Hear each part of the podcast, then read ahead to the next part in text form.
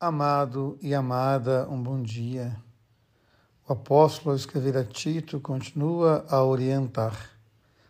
E hoje a palavra de Deus nos convida a uma expressão muito bonita: afasta-te do mal e faze o bem.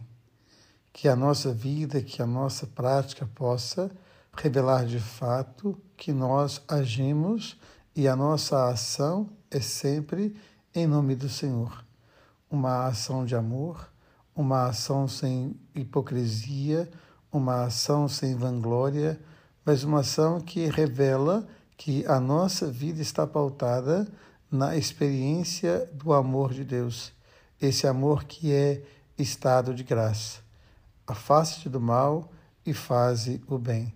Viva na presença do Senhor, que a sua vida possa sempre revelar a alegria, a ternura, a doçura de Deus, a presença de Deus em você.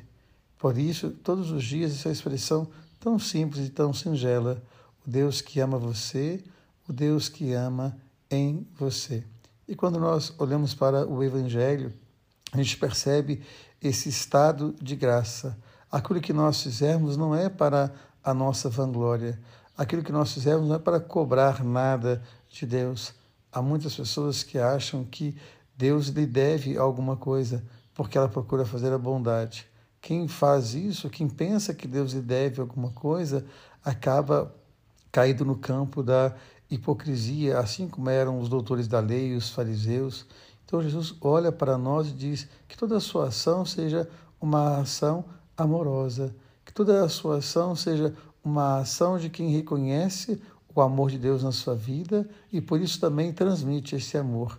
Ao receber o amor, eu deixo o amor passar por mim e chegar à vida e ao coração de tantas pessoas.